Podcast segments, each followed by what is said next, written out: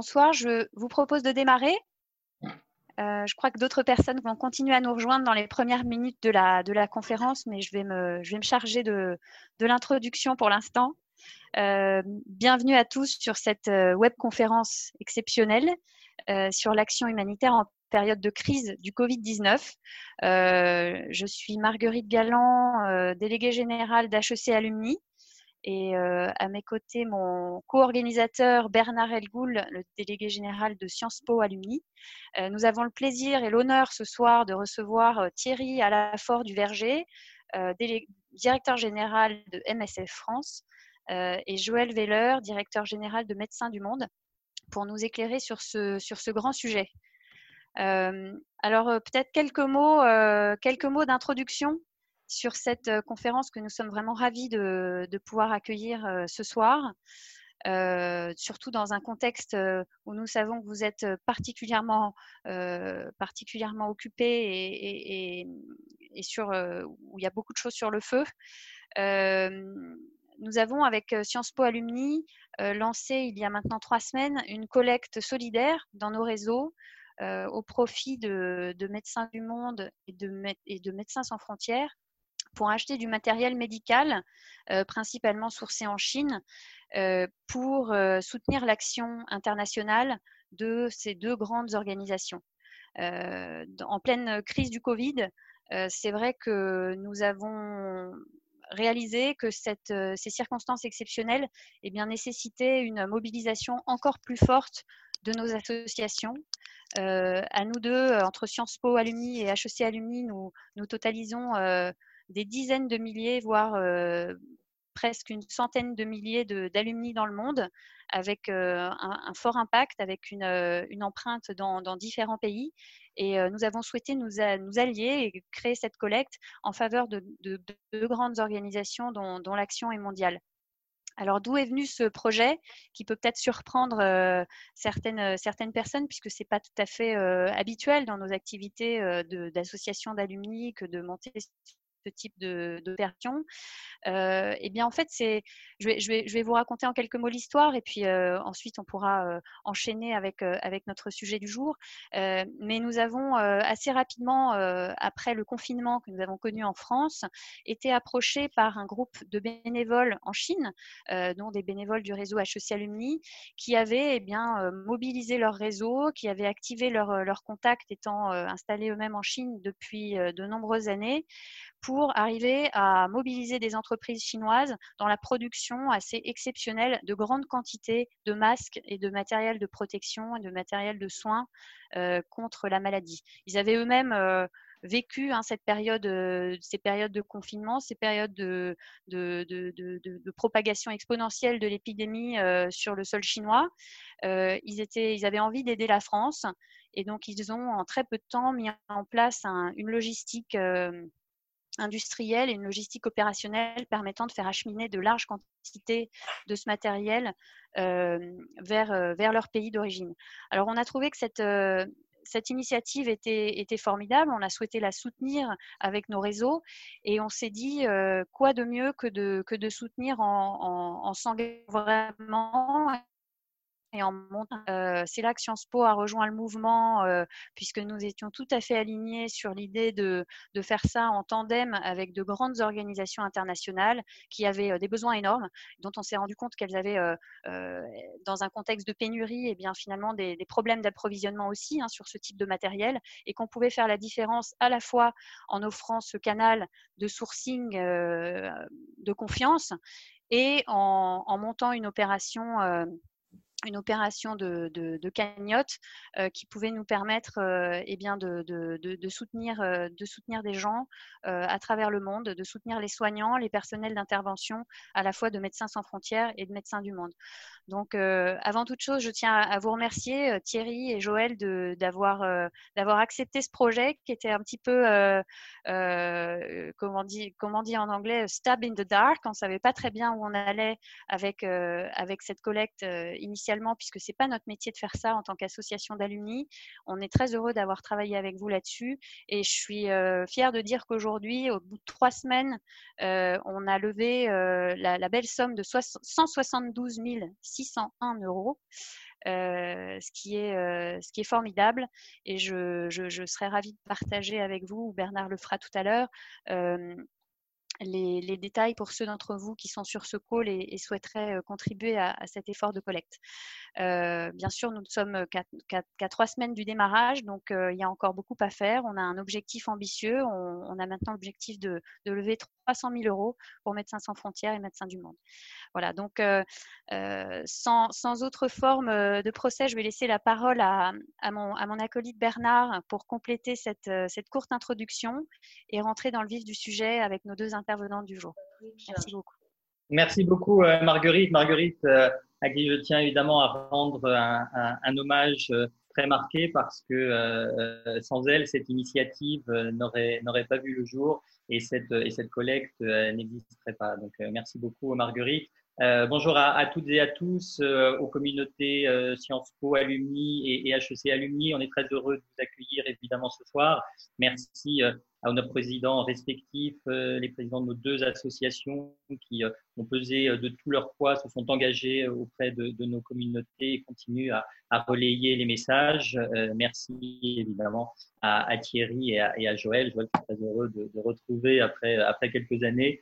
Euh, euh, de, de, vous engager également, euh, évidemment, à, à, nos côtés aujourd'hui pour partager vos, réflexions avec nos communautés respectives, pour partager vos réflexions sur l'engagement humanitaire, l'action humanitaire en, en, période de crise.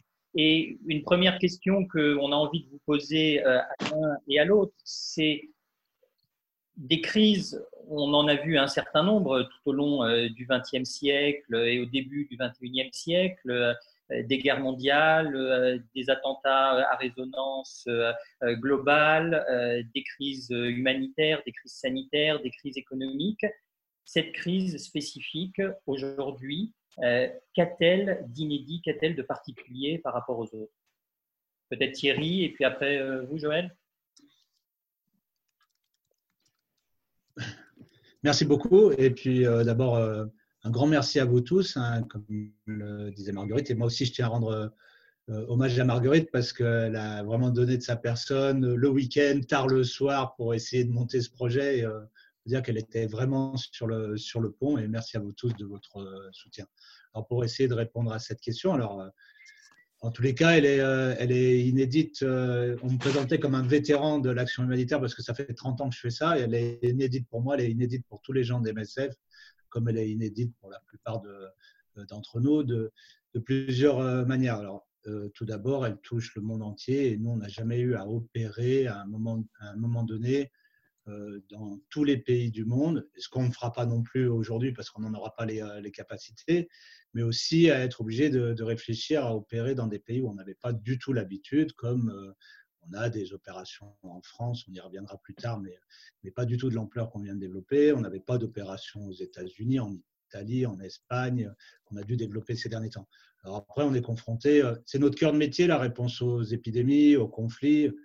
Mais par contre, là, on est euh, confronté à tout type de contraintes. On en a parlé tout à l'heure, l'approvisionnement. On est, est comme tout le monde. Hein, vous lisez tous les, les journaux, regardez la télé, euh, cette bataille du masque, cette diplomatie du masque, on est en plein dedans. Nous, on était encore il y a quelques semaines à trois semaines de rupture de stock pour protéger nos équipes sur nos, terrains. Et les équipes de soins, c'est d'abord en bon employeur, on doit les protéger, mais aussi c'est une stratégie médicale, protéger nos soignants pour pouvoir continuer à soigner nos, euh, nos patients. On est confronté au fait de ne plus pouvoir se déplacer non plus. Alors typiquement, nous, on a 90% de, euh, d'équipes nationales, surtout les, les, 70 pays dans lesquels on travaille, mais on a aussi 10% euh, de cadres médicaux, de, cadres en général qui se déploient dans le monde entier. Alors là, je vous assure que entre les régulations sanitaires de chacun des pays, euh, les compagnies d'aviation qui sont au sol, c'est rien de dire que c'est une galère que de, de, pouvoir continuer à mener nos Sinon, juste peut-être aussi un peu d'inédit, mais là, on pourrait dire qu'on l'avait vécu, nous, il n'y a pas si longtemps, mais d'une ampleur moindre, mais avec une mortalité beaucoup plus, euh, importante, c'est la, la, la, maladie en elle-même. C'est une maladie qu'on ne connaissait pas. C'est un peu, je fais le parallèle avec Ebola, qui n'avait, qui a aujourd'hui, comme on avait pour Ebola en Afrique de l'Ouest et au début de l'épidémie au Congo, ni médicaments ni vaccins. Alors, on peut se dire qu'on a réussi à commencer à voir apparaître des vaccins et des médicaments pendant la, dernière partie de l'épidémie d'Ebola au Congo et qu'on peut souhaiter aujourd'hui, alors on voit bien, il y a plein d'essais euh, en cours, mais de voir apparaître des traitements et euh, peut-être euh, un, peut un vaccin qui nous aiderait à lutter contre, contre le Covid. Et aujourd'hui, le, plus gros de la difficulté, ça va être de réussir à maintenir nos actions de soins, quelles qu'elles soient, sur tous les pays dans lesquels on travaille. Merci Thierry. Euh, vous, Joël, côté euh, médecin, médecin du monde, qu'est-ce que cette crise a, d'inédit pour vous? Bah, Thierry a dit beaucoup. C'est une, une, crise mondiale, une crise sanitaire d'abord, euh, mais qui, comme on sait tous, se transforme aussi en crise économique. Je crois qu'il y a 10 pays au monde qui officiellement ne sont pas touchés aujourd'hui. Donc, c'est une crise qui, qui, quelque part, impacte plus même que la Seconde Guerre mondiale en termes d'État. Euh, je ne vais, pas répéter tout ce qu'il a dit, je suis assez d'accord avec lui. On fait, face à des contraintes logistiques, de déplacement de staff. Euh, enfin, il y a une concurrence mondiale euh, sur, sur les masques. Et, d'ailleurs, merci, j'aurais dû commencer par ça, vous remercier les deux associations pour votre appui là-dessus hein, et pour cette invitation. Donc oui, c'est, on, on vit une, période très particulière. Je vais enfoncer quelques mais ce qui fait la spécificité d'une crise mondiale, personne n'est épargné. Et on en sortira tous ou on n'en sortira pas. Euh, c'est-à-dire qu'il ne suffira pas de résoudre le problème en France euh, pour, être, euh, pour avoir résolu le, problème de cette crise. Donc ça nous demande encore plus de solidarité en appui aux États, les États surtout qui ont des systèmes de santé fragilisés, mais aussi plus de solidarité avec, et c'est beaucoup des combats de médecins du monde, mais les esprits euh, on ne résolvera pas cette crise sanitaire euh, sans prendre en compte ceux qui n'ont pas la possibilité d'être confinés, euh, les migrants, les gens vivant en bidonville, les gens vivant dans les camps de réfugiés, les gens vivant dans les zones de conflit, les usagers de drogue, les travailleurs du sexe et, j'en passe. on en sortira tous ensemble ou on n'en sortira pas de cette, de cette crise mondiale. Euh, après, s'ajoute une complexité, je ferai court, mais on, est déjà dans une situation, on était déjà dans une situation particulièrement, une situation particulièrement complexe, et ça vient que compliquer notre travail. Euh, Thierry le disait, c'est que je pense qu'on a le double défi à la fois de répondre à cette Covid, mais aussi à maintenir les activités qu'on avait avant, nos activités de soins, nos activités de plaidoyer, euh, euh, nos activités d'amélioration d'accès aux soins. Donc, c'est, on est un peu sur ces deux choses-là. Il y a beaucoup d'inquiétudes euh, dans le milieu humanitaire en général, mais on fait face franchement à un défi qui est encore plus complexifié avec l'histoire du Covid. J'avais noté quelques exemples parce que vous entendez, je pense, beaucoup de choses aussi à la télé, dans les médias, mais pour vous donner un peu un peu du concret. Quand vous voyez là en France comment c'est compliqué la réponse, euh, je regardais là, on me donnait quelques, quelques statistiques, mais je prends l'exemple du Sahel. Il y a un médecin pour 10 000 personnes au Sahel. Vous imaginez si ça pète dans la région. Il y a 32 fois plus de médecins hein, en moyenne en France. Et quand vous voyez que le, le, système de santé en France a déjà peine à faire face, vous pouvez imaginer la catastrophe que ça peut être. En Sierra Leone, officiellement, il n'y a qu'un seul respirateur dans tout le pays. Donc, en fait, on est, on est sur une addition de complexité euh, liée, liée à la crise Covid, qui, est, qui, comme je le disais au début, devient une crise sanitaire complète, à mon avis, et pas seulement sur le Covid, pour pouvoir maintenir les autres actions de soins, et, euh, et qui, va se transformer en, crise économique, comme tout le monde le sait, ce qui risque d'exclure encore les plus vulnérables. Voilà pour faire court, hein, parce que je peux en parler des heures. Merci, euh, merci beaucoup, euh, Joël. Marguerite, une question? Bah, je, je, rebondis sur, euh, sur ce qui a été dit, puisque vous avez parlé de, de, ce que cette crise peut avoir d'unique et de, de, différent par rapport aux autres crises que vous avez connues, et il y en a eu beaucoup. Est-ce que vous pouvez nous en dire un peu plus justement sur l'impact concret Joël, vous commenciez à en parler là sur vos équipes et puis au-delà de ça, ben, comment ça, change vos actions concrètement? J'ai le micro ouvert. Euh, ben, comme je le disais un petit peu, euh, c'est euh, le plus important pour nous, en fait, c'est la continuité des services de santé. On le sait, on l'a vécu avec Ebola, qui n'était pas une crise mondiale, et MSF aussi a une grosse expérience là-dessus, mais qu'on on risque d'avoir certainement beaucoup plus de morts liées aux autres pathologies et pas uniquement au Covid. Donc, c'est cette double action si vous voulez, la première action qu'on a faite, et, vous nous aidez là-dessus, c'est la protection des équipes, des usagers des services, des partenaires. La deuxième action, c'est ce qu'on appelle pour nous le plan de continuité, c'est-à-dire d'arriver à maintenir nos actions, euh, qui ne sont pas que sur le Covid, mais on, est sur des actions qui aussi sauvent des vies. La troisième partie de notre action est de réorienter une partie de nos activités et de nos financements avec nos bailleurs sur la réponse Covid et là, on va rentrer pour nous dans une quatrième phase qui est de développer des projets pur Covid. Mais toutes les crises sanitaires, alors pas de ce type, parce que moi-même, je suis peut-être un peu plus jeune que Thierry, je ne sais pas, mais je plaisante, mais euh, je n'ai pas vécu de crise sanitaire de, cette ampleur. Mais toutes les crises, je, reviendrai sur Ebola, mais nous ont démontré que la comortalité, c'est-à-dire le décès par, d'autres pathologies, et aussi, voire plus importante que le virus lui-même. Euh, c'est des choses d'ailleurs dont il faudra se questionner aussi en France. Hein. Pour euh, Médecins du Monde est très présent en France. On est une ONG internationale de solidarité, mais euh, en gros, en France, on est une communauté de 4000 personnes, dont 2000 bénévoles qui travaillent essentiellement en France.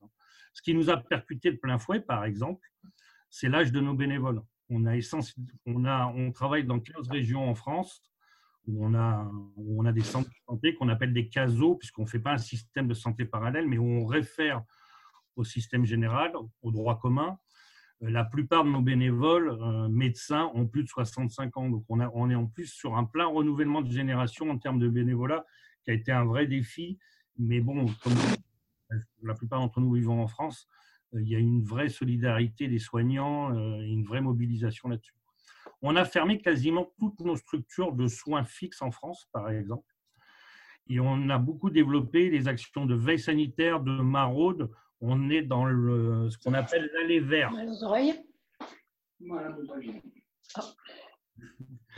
Euh, dans, dans, ce qu'on appelle l'allée vert, c'est-à-dire d'aller, d'aller au plus près des gens, au plus près des patients.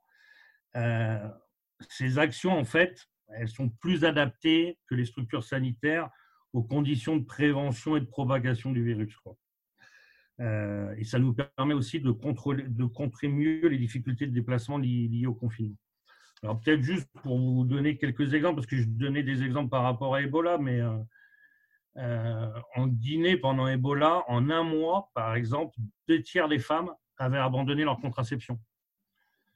ce qui veut dire quoi? Ce qui veut dire plus de grossesses non désirées, plus plus, euh, moins d'accouchements assistés, plus d'avortements, etc.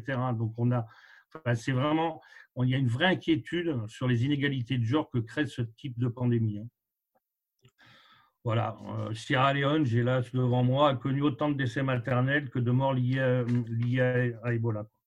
Donc il y a un vrai souci à la fois à maintenir le système sanitaire en place et en même temps à répondre au Covid avec toutes les complexités logistiques euh, qui sont multipliées par 10 en ce moment, avec la fermeture des frontières. Juste un chiffre, il y a 500 humanitaires français aujourd'hui qui sont bloqués en Europe. Alors je dis 500 humanitaires qui travaillent pour des ONG françaises bloquées en Europe. Euh, ça a l'air de rien, mais c'est énorme. Merci. beaucoup, euh, Joël, pour ces, pour ces précisions. Thierry, pour Médecins sans frontières, vous pouvez nous en dire également euh, un peu plus sur euh, les actions spécifiques que, vous menez? Oui. Euh, vous m'entendez là? Parfait. Bah, comme je disais au départ, déjà on a. Jean Géraldine. Bonjour.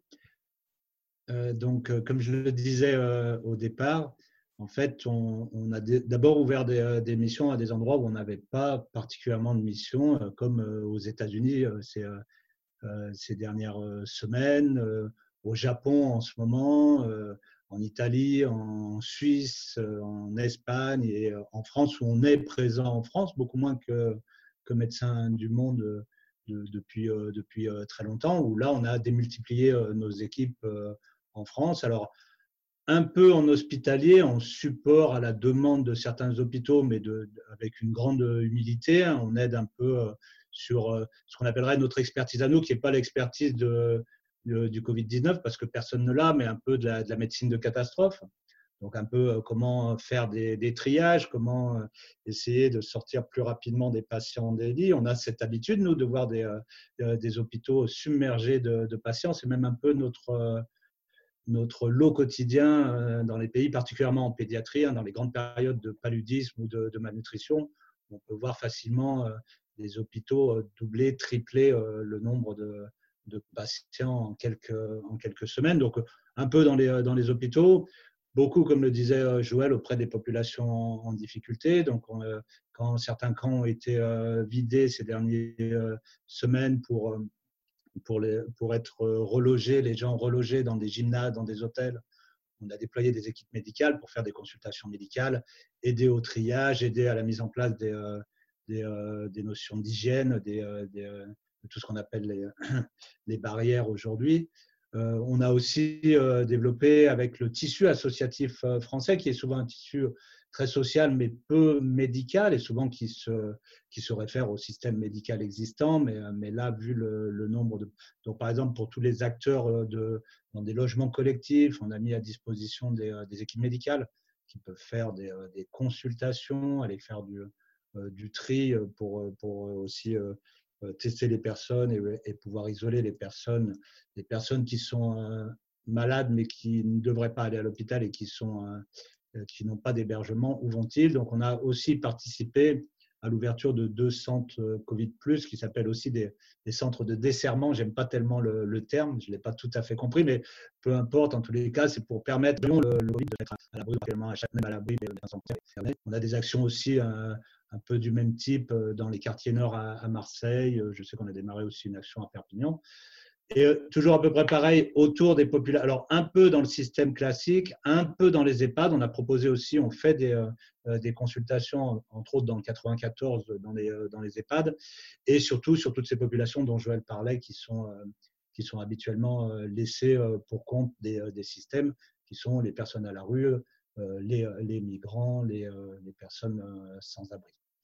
En plus, on voit petit à petit des gens qui étaient à la limite, euh, qui n'avaient pas accès encore euh, au système caritatif habituel et qui, se débrouillaient eux-mêmes par des petits moyens, les travaux au noir, les, euh, tomber vraiment dans le besoin. Et en plus, des gens, il y a des gens comme ça qui connaissent bien les circuits. ces personnes-là qui tombent juste maintenant dans ces grandes difficultés ne les connaissent pas et c'est une population particulièrement à risque aujourd'hui. Donc voilà un peu euh, les nouveautés pour nous. C'est vraiment dans les, dans les pays riches euh, d'avoir dû développer, dû au système de, de, soins qui a été dépassé et évidemment aux systèmes sociaux autour, de, autour des, euh, des problèmes de soins. Ça, c'est pour. Après, on a évidemment essayé. Alors, bon, Médecins sans frontières travaille dans 70 pays et pour ce qui est de la, section de, Paris, on, travaille dans 35 pays aujourd'hui. Donc, on a d'abord essayé d'adapter nos, actions. Donc, on a fait, comme vous avez pu l'entendre des ministères de la Santé, on a ralenti, voire arrêté un certain nombre de, soins qui n'étaient pas des, euh, euh, des, soins vitaux, des soins très importants. Vous donner un exemple, l'hôpital qu'on a à Amman qui euh, fait de la chirurgie reconstructive pour les, les blessés de guerre du Yémen, de l'Irak ou de Gaza, de la Syrie. Eh ben, pour le moment, comme c'est de la chirurgie reconstructive, on l'a arrêter pour protéger les, euh, patients et on reprendra leur, chirurgie euh, plus tard. Donc, on a adapté euh, nos soins. Et là, maintenant, on essaie de maintenir nos, activités de, soins, de soins vitaux. Et c'est rien de le dire parce que vous imaginez la crainte d'avoir deux soignants dans une maternité au Pakistan, ce qui vient de nous arriver il n'y a pas longtemps, qui ont le Covid-19, comment on peut traiter ça, comment on peut assurer que les soins vont avoir une continuité. Je vous donne un autre exemple. Au Yémen, euh, ces jours-ci où on a pu ouvrir deux centres de Covid, un à Sana, un à Aden. on a aussi un centre de prise en charge des blessés traumatologiques que là, on n'a pas arrêté parce que là, ce n'est pas de la chirurgie reconstructive, mais c'est de la chirurgie d'urgence suite à des, blessures de, guerre. Et ben, on a vu notre activité pratiquement prendre 20 à 25% en plus. Pour quelle raison? D'autres hôpitaux accueillaient ces blessés de guerre, mais aujourd'hui, la crainte de ne pas pouvoir, euh, de pas pouvoir les, euh, les, prendre en charge avec la crainte de ce Covid et l'impossibilité de se protéger, parce qu'on n'a pas assez, les, le personnel médical dans les pays dans lesquels on travaille n'ont pas assez de quoi se protéger correctement, bah, commence à refuser des patients. Donc voilà quelques exemples. Donc on a déployé déjà beaucoup d'activités Covid, et là on y reviendra, j'ai vu une des questions sur euh, l'ampleur de la pandémie en, Afrique euh, subsaharienne. Euh, donc on a déjà déployé des activités purement Covid. On a ouvert un centre de Covid au Burkina Faso, un autre au Mali, un autre en Côte d'Ivoire, aux Philippines. Enfin, je ne vais pas vous faire la, litanie des, des lieux qu'on a ouverts, mais notre première préoccupation, parce qu'en fait, la mortalité, comme le rappelait Joël, là où et en plus, euh, rappelez juste une chose, la, la mortalité d'Ebola était énorme. La mortalité, de, la mortalité du Covid, en pourcentage, elle n'est pas, elle pas très élevée. Par contre, tout ce qui va en découler de l'impossibilité de, de, la continuité des soins et aussi des problèmes économiques et, liés au confinement, on pourrait revenir après aussi sur les, les pratiques de, de, confinement, vont entraîner sûrement des, des catastrophes sanitaires. Alors justement, en ce qui concerne euh, le continent africain euh, spécifiquement, puisqu'il y, y, a plusieurs questions euh, qui ont été posées sur le chat à ce sujet, il y a la question d'Isabelle sur le, un petit peu l'ampleur de la crise en, Afrique subsaharienne. Et puis la question de Catherine aussi qui la rejoint. est-ce que, est -ce que vous, avez déjà une idée un petit peu de, euh, de, comment quantifier, euh, quantifier cette crise dans des pays où justement euh, le confinement est quasi impossible. Comment on fait pour comment on s'y prend? Et, aussi, je, rebondis sur une autre question qui a été posée, c'est la contamination de vos, soignants, vos mmh. équipes. Est-ce que vous la connaissez aujourd'hui et comment, comment vous gérez ça? Alors, je vais, je vais continuer à enfoncer quelques portes ouvertes, mais l'Afrique est grande et diverse. Euh, donc, je ne balancerai peut-être pas des grandes généralités sur l'Afrique. Il y a des vraies inquiétudes. Mais je voyais parmi les questions, pardon, euh, parce que ça rejoint ce que Thierry et moi venons de dire, c'est euh, l'enjeu majeur, et c'est exacerbé en Afrique, c'est la continuité des soins. et la continuité des soins, et c'est encore une fois, c'est là où vous nous aidez actuellement, elle commence par la protection des soignants. Je voyais une question d'une dame, je crois, qui demandait mais pourquoi les femmes ont dîné, ont arrêté la contraception? Pourquoi euh, est-ce qu'il y a des inégalités de genre?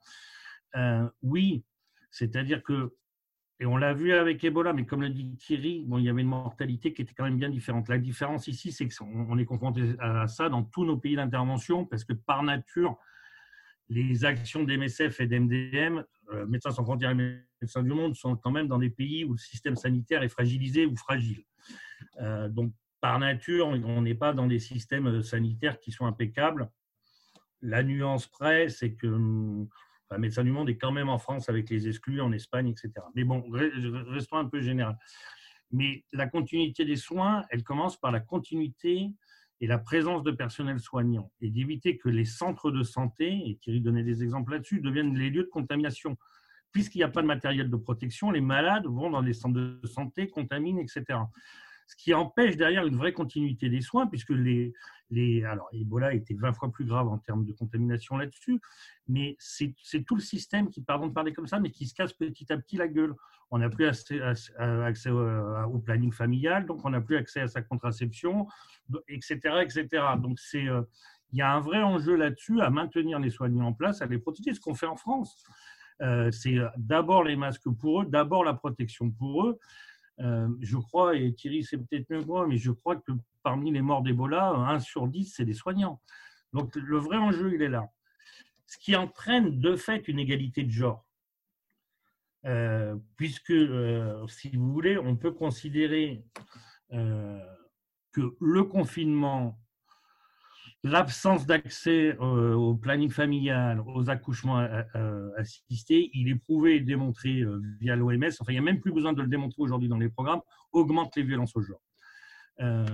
et ce n'est pas un problème africain, c'est un problème même en France, hein, très clairement.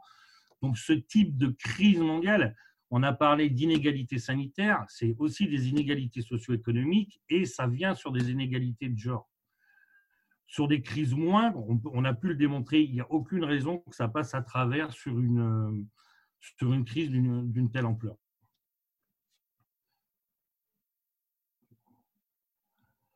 Voilà.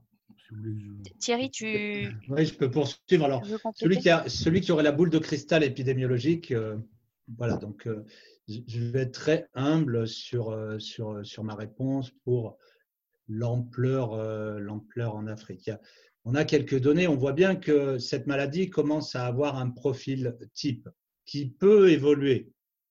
Il a l'air d'être plus urbain, il a l'air d'avoir des tranches d'âge, il a l'air d'avoir des morbidités assez, euh, assez, assez claires autour de, autour de, de, pathologies chroniques, du diabète, de l'hypertension, donc voilà, il donne quelques surprises. Hein. Euh, vous avez tous lu, j'imagine, que peut-être que le tabac protégerait, donc la nicotine protégerait. Il donne, il donne vraiment des, et beaucoup d'incertitudes aujourd'hui.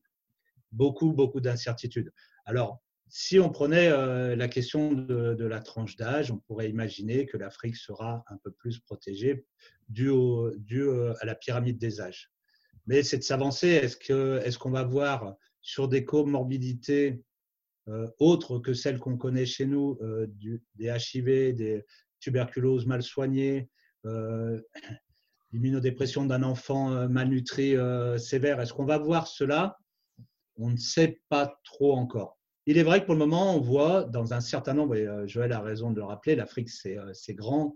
On voit bien que là, pour le moment, l'Égypte, le Maroc, l'Algérie, l'Afrique du Sud sont sûrement les, pays les, les, les, plus touchés.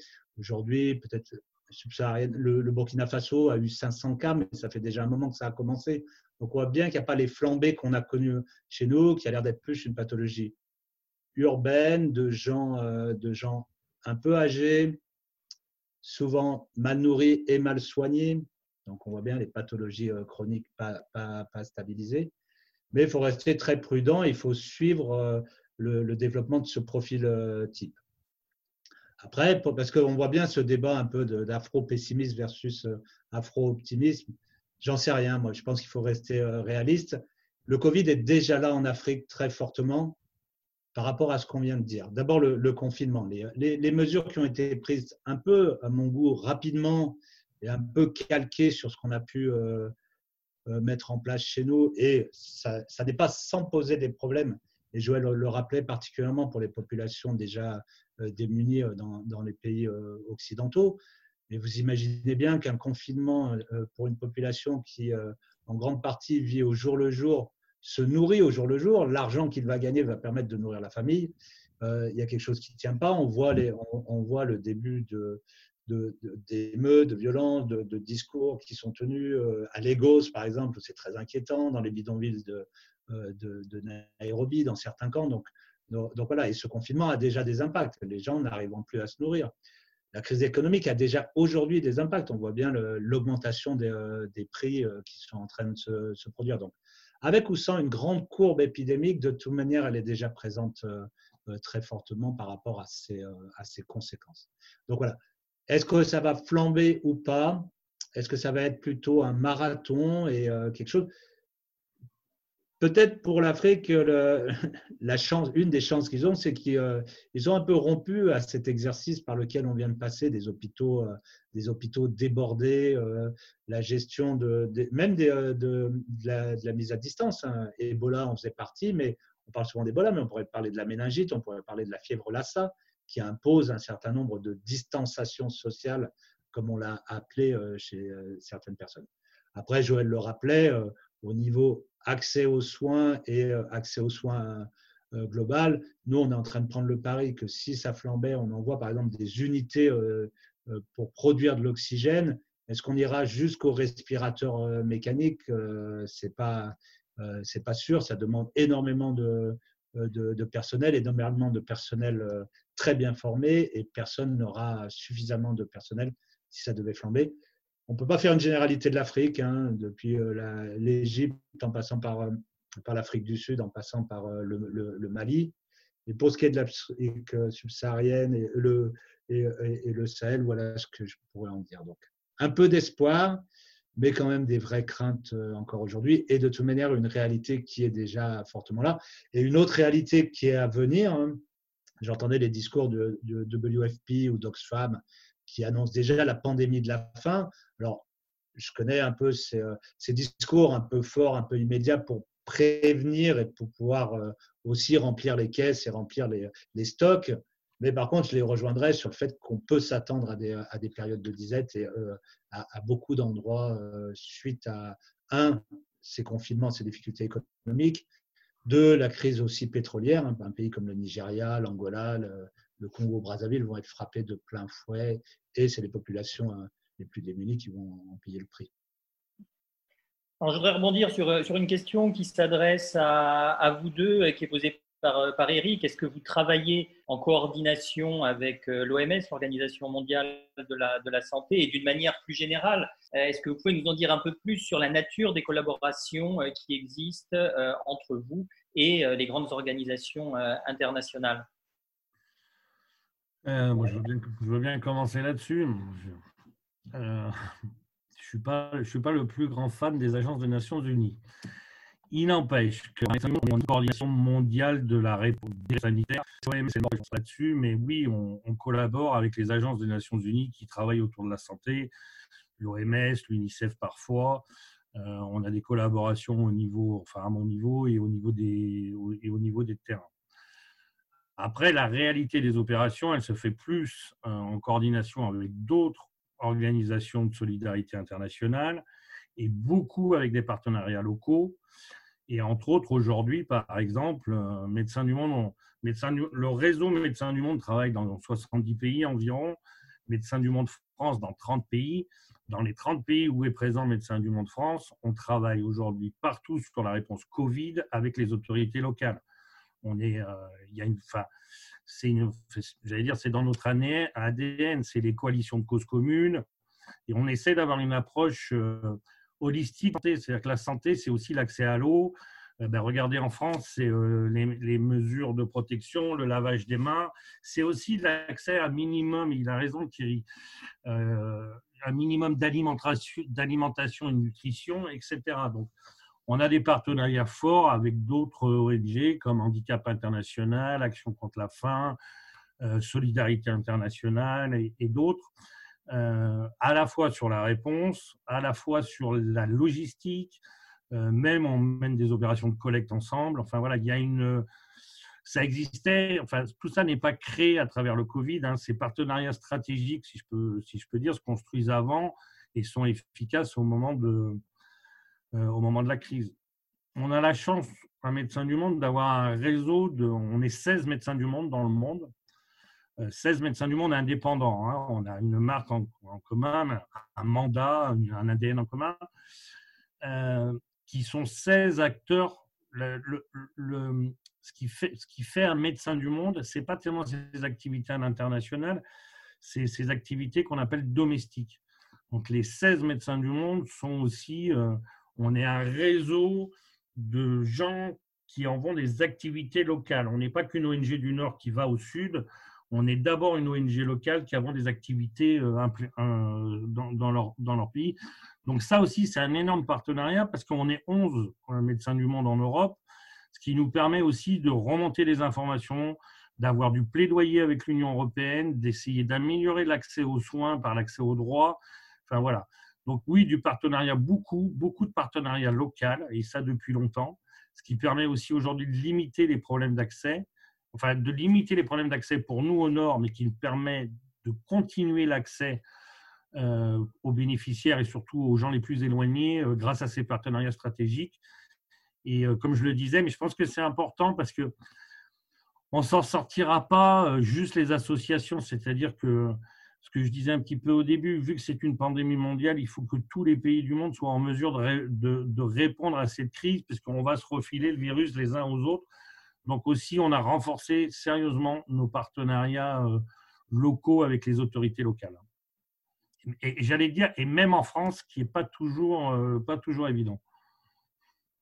Merci Joël pour ces précisions qui répondent aussi en partie à la question que, pose Daniel sur est-ce que cette crise a changé la nature des, relations avec les autorités euh, sanitaires euh, locales et les systèmes de, santé locaux?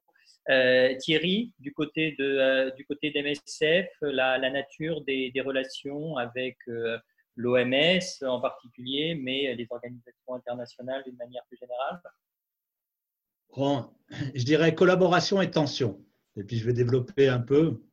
on est d'abord une organisation non gouvernementale, et donc un peu, on joue notre rôle de mouche du coche à rappeler en temps et en heure ce qu'on pense être juste ou pas. Euh, et pour vous citer, euh, par exemple, on a eu euh, de vrais différends l'année dernière avec l'OMS sur la vaccination sur, sur l'épidémie d'Ebola, où on trouvait qu'ils ne mettaient pas en œuvre assez vite l'accès au vaccin pour la population.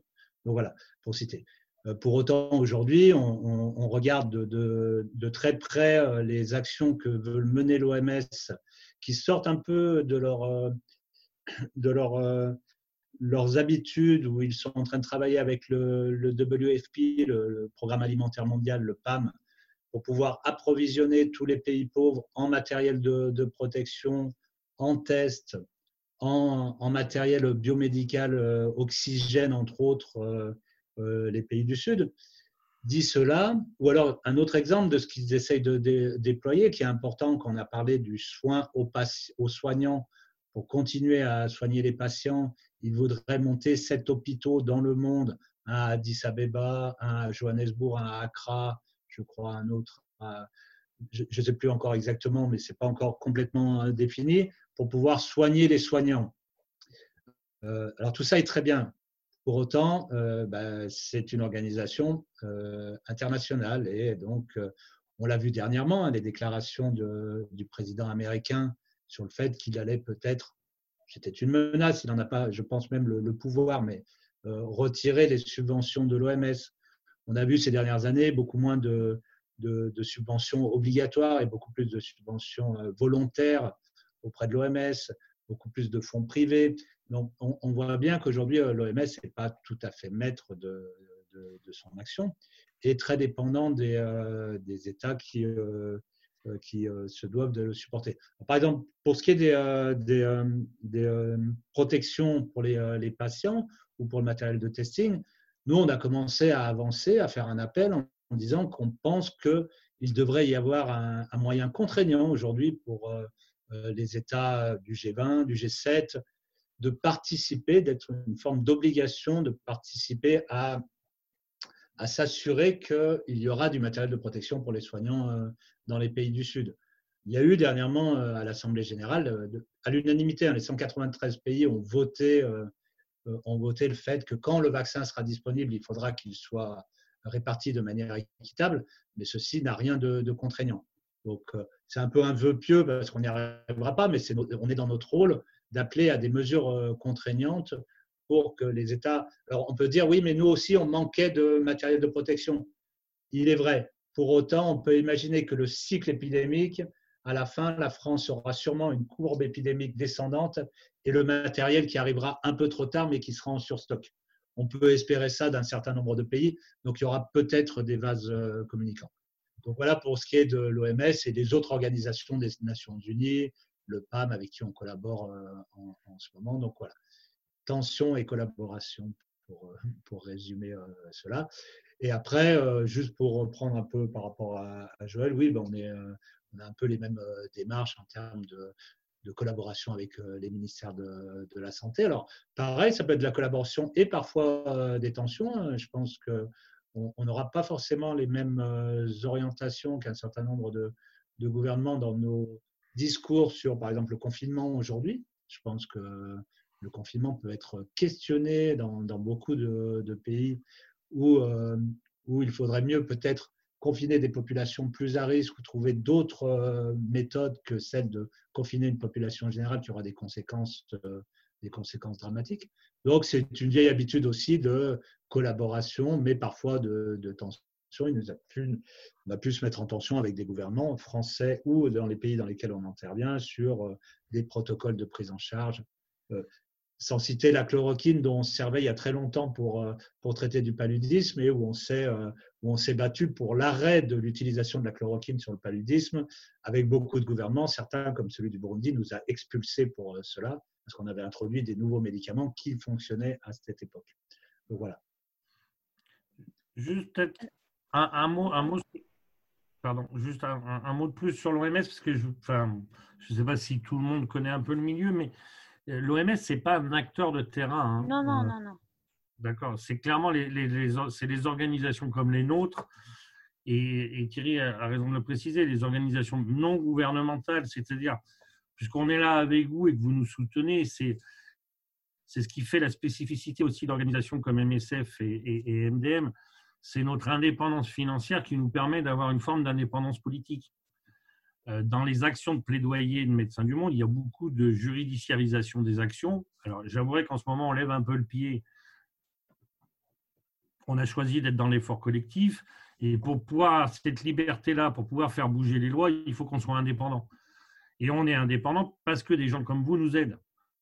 Euh, et pas parce qu'on est financé par l'OMS ou pas parce qu'on n'est pas, je pense, Thierry, je vais parler pour toi, mais je pense le savoir, nous ne sommes ni l'un ni l'autre des implémenteurs de programmes OMS.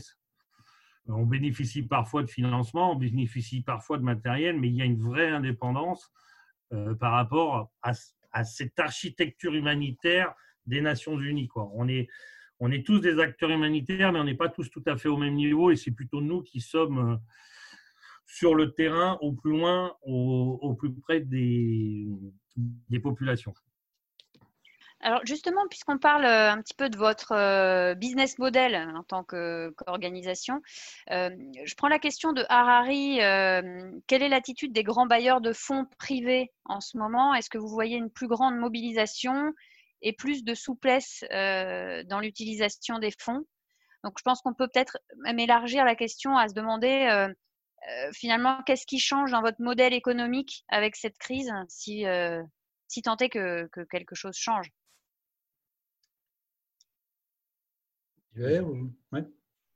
Comme tu veux. Allez. Donc, euh, juste euh, décrire un peu euh, Médecins sans frontières et son business et, économique, et après décliner sur est-ce qu'il y a des choses différentes aujourd'hui? Alors, donc juste pour vous situer un peu, bon, Médecins sans frontières, c'est une association avec des bureaux un peu partout dans, dans le monde, donc et beaucoup de bureaux collecteurs.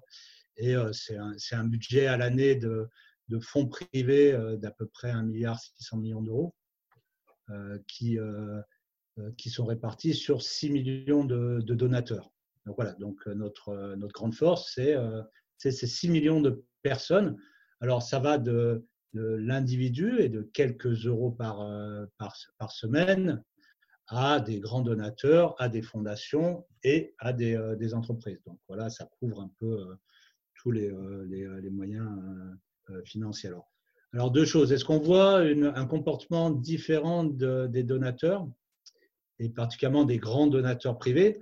Alors, c'est vrai qu'en ce moment, on a, beaucoup de, on a beaucoup de gens qui nous approchent pour essayer d'être solidaires avec nous, enfin, à nos côtés pour notre action. Et, et, et, pas uniquement, euh, et pas uniquement sur, euh, sur de l'argent. C'est tout à fait, euh, Marguerite, votre première démarche, c'était, ça rentrait pas par l'argent, ça rentrait par une vraie problématique.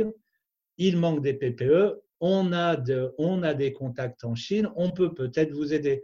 Et on a beaucoup d'entreprises, on a beaucoup de, de, groupes comme ça qui nous ont approchés, des gens qui essayent de faire des masques de manière différente, euh, sur des, on a plus de mal. Euh, j'essaye depuis, euh, depuis euh, le tout début avec, avec Air France. J'en appelle si quelqu'un est, chez Air France aujourd'hui, mais je comprends leurs grandes difficultés. J'en appelle à Air France de nous aider à pouvoir déplacer nos équipes. On arrive à le faire un peu avec eux dans les avions qui, qui servent au rapatriement. Nous, on met des gens qui partent. Pour ceux qui vont rentrer en France, nous, on met des gens qui, qui partent, mais on n'arrive pas à trouver un partenariat. Mais il y a des entreprises, beaucoup d'entreprises, vous êtes mieux placé que moi pour le savoir, pour la plupart des, gens qui sont là, je pense, qui travaillent dans des entreprises ou qui sont des, responsables d'entreprise, que beaucoup sont en grande difficulté. Pour autant, on sent une grande solidarité. On a beaucoup, moi j'ai beaucoup plus que d'habitude des contacts avec euh, différents euh, partenaires et des nous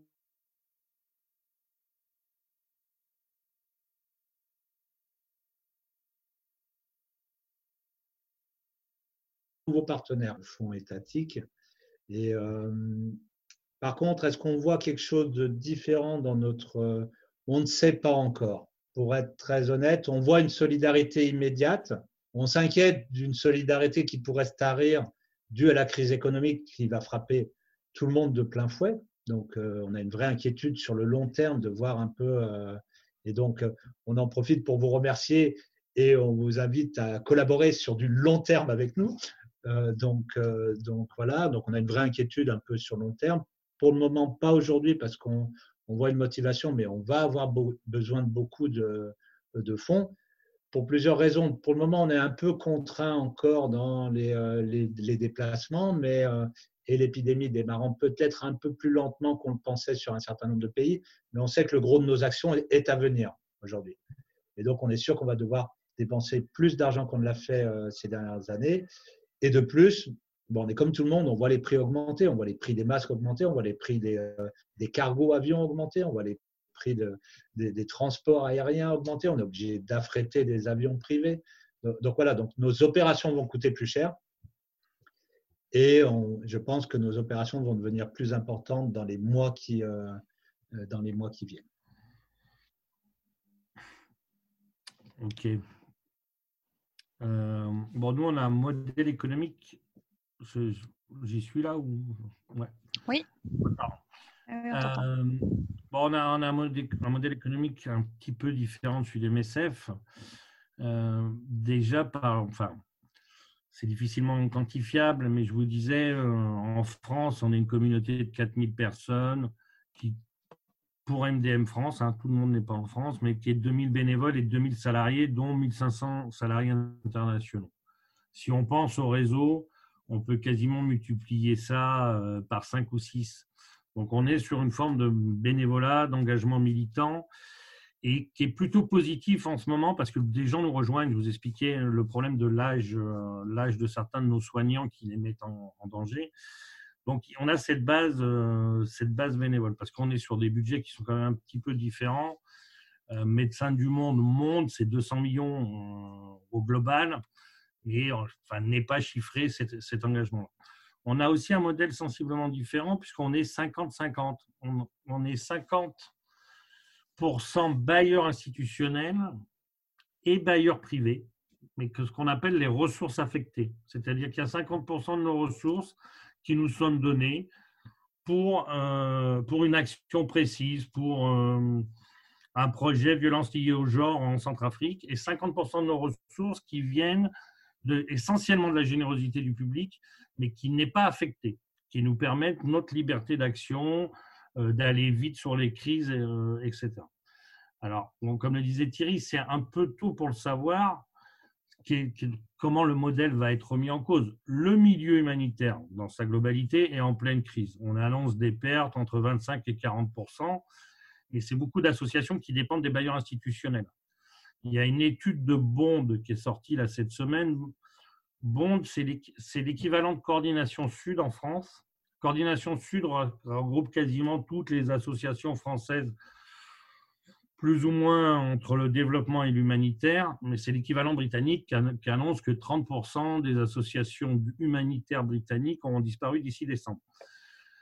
Sur les ressources, moi je suis particulièrement inquiet. On avait une discussion hier euh, avec l'Élysée. Euh, ils ont annoncé 1,2 milliard d'aides euh, de la part de la France. Et quand vous regardez les chiffres, au final, il reste 10 millions pour les ONG. C'est-à-dire que l'aide est essentiellement sur du, prêt, d'effacement un peu de dette sur certains pays, etc.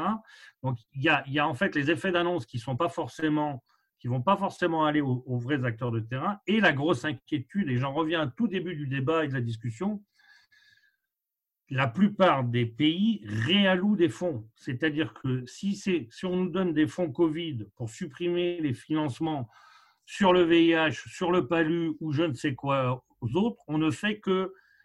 Enfin, on, fait, ne change rien. Je préfère pas prendre d'argent sur la Covid et maintenir les, programmes VIH. Après, honnêtement, certains bailleurs, certains gros bailleurs, éco euh, aujourd'hui, accepte une réallocation des fonds, c'est-à-dire que pour plein de raisons, euh, il y a certains programmes qu'on ne peut pas mener aujourd'hui, on peut récupérer ces fonds-là pour faire, pour faire une réponse Covid. Mais on ne sait pas encore, c'est très tôt, il y a beaucoup d'effets d'annonce. Euh, et aujourd'hui, je, vous rassure, si vous souhaitez continuer à nous aider, on ne coule pas sous les millions. Euh, il y a quand même, et il faut le souligner dans la société française,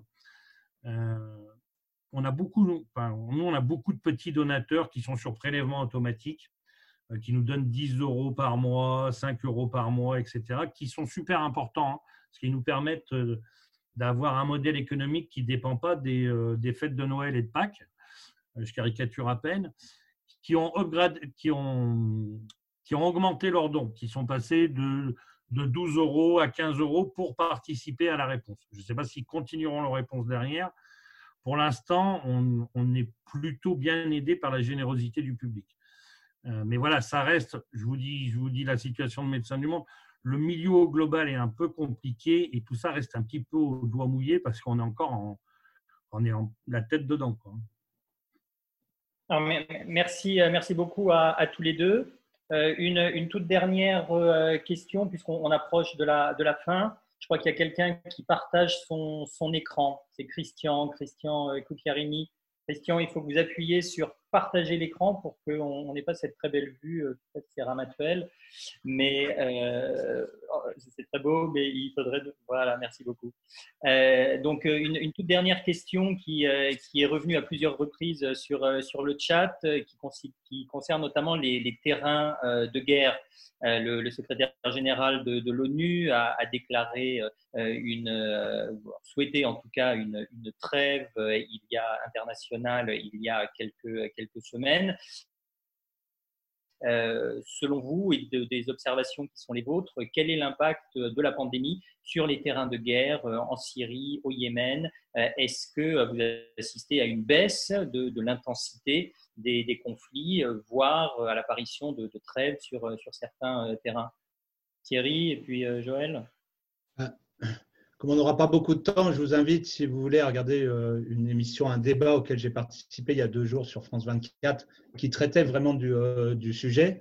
Mais, euh, mais, pour faire court, et j'ai vu sur Idlib et les, questions. Alors, sur le nord de la Syrie, la question est très juste. Voilà, c'est exactement ce qui se passe. C'est une crise d'un million de, déplacés, et là, elle a disparu en dessous du Covid. Donc, j'aimais bien la, réflexion avec la question qui allait euh, sur, euh, sur Pour le moment, on n'a pas vu de, cas. On essaie de s'y préparer. On a des mesures alors vraiment sanitaires, eau, savon, distribution. Il faut savoir qu'on a du mal à, approvisionner correctement à travers la Turquie les, euh, les opérations qu'on a en Syrie et à pouvoir envoyer des équipes, des équipes internationales. Et c'est vrai que j'ai fait, entre autres, j'en ai profité dans cette émission pour faire un appel à l'État turc pour nous faciliter, nous faciliter la tâche. Donc, il n'y en a pas, mais on s'inquiète vraiment. Ça serait une catastrophe dans, les camps. C'est une population aussi où il y a beaucoup de maladies chroniques, donc, euh, clairement, euh, avec des comorbidités euh, possibles. Donc, une vraie, une vraie inquiétude. Alors, sur le Yémen, sur le Yémen c'est très intéressant. Et juste pour la Syrie, oui, il y avait une trêve, mais qui était pas liée au Covid, qui avait déjà été mis en place et qui tient bon an, mal an.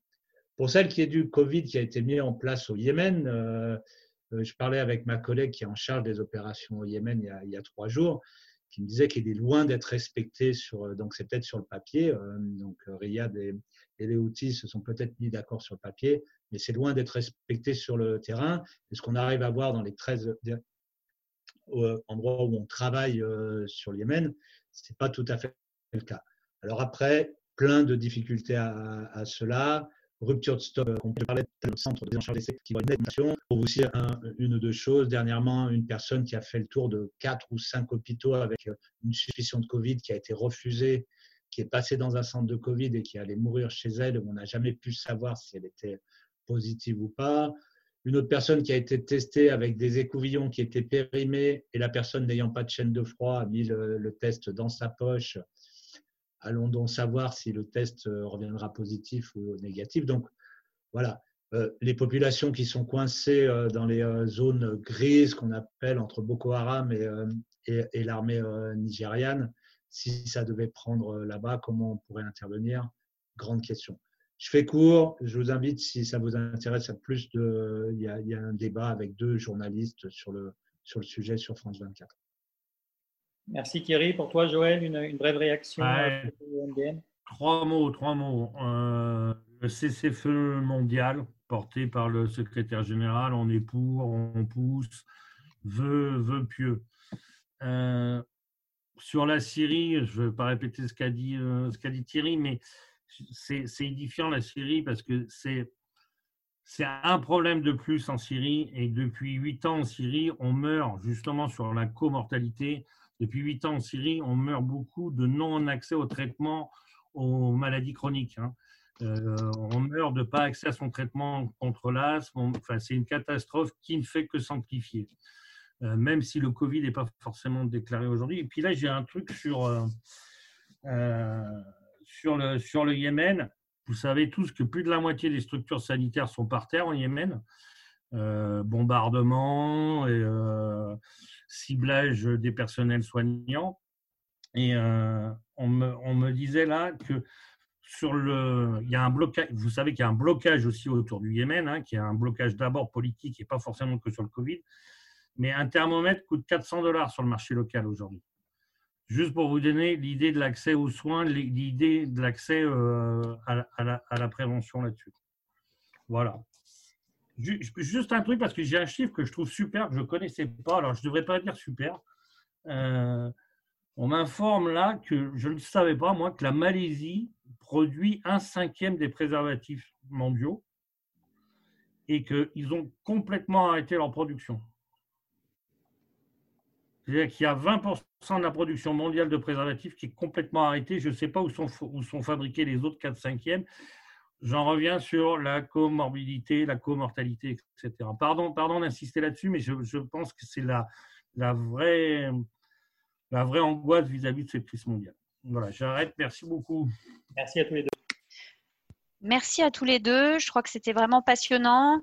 Euh, on, a, retenu que la protection des soignants et des équipes sur le terrain, c'était clé, euh, que l'épidémie s'arrête pas à nos frontières, donc euh, que c'est clé d'avoir une action coordonnée au niveau mondial et, que vous faites un travail absolument remarquable d'être sur tous les fronts à la fois, tout en n'ayant pas que la crise du Covid à, à, gérer et à encadrer, mais aussi toutes les autres, dans un contexte où l'aide humanitaire est, sous pression euh, d'un point de vue financier et où euh, chaque don compte.